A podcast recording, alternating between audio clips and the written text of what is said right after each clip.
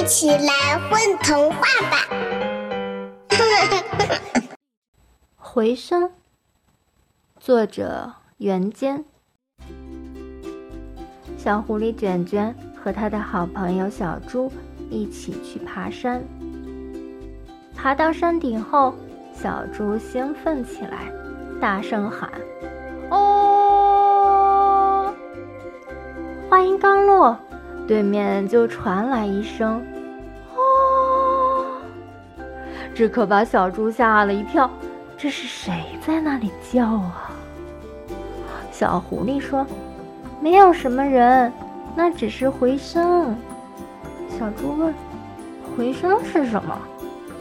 小狐狸挠挠头：“嗯，回声，嗯，就像你照镜子会看见自己的影子吧？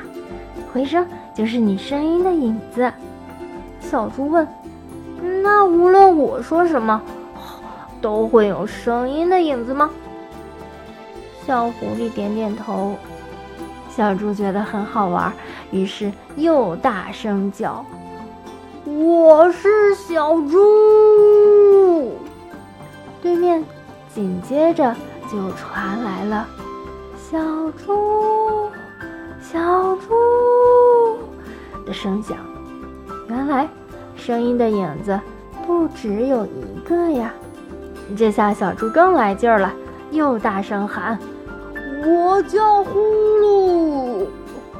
对面又连续的传来了“呼噜，听起来好像真的有一个人在打呼噜似的。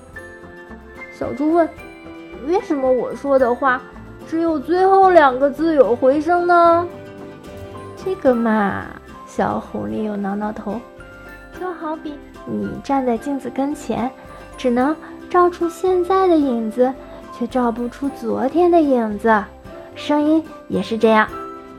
小猪听了，突发奇想：那我要是说一句很长很长的话，会怎么样？小狐狸也觉得这个主意很好玩，于是他使劲的大声喊。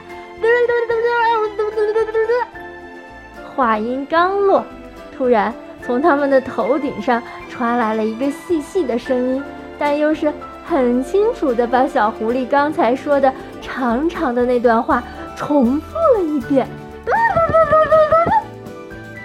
小狐狸卷卷和小猪都吓了一跳，这是怎么回事呀？他们紧张的四处张望了好一会儿，最后一抬头，发现一只调皮的小猴子。挂在高高的树枝上，捂着嘴，憋着笑，憋得整张 脸都皱了。小朋友，故事讲完了，你们觉得好玩吗？我们一起来玩回声吧。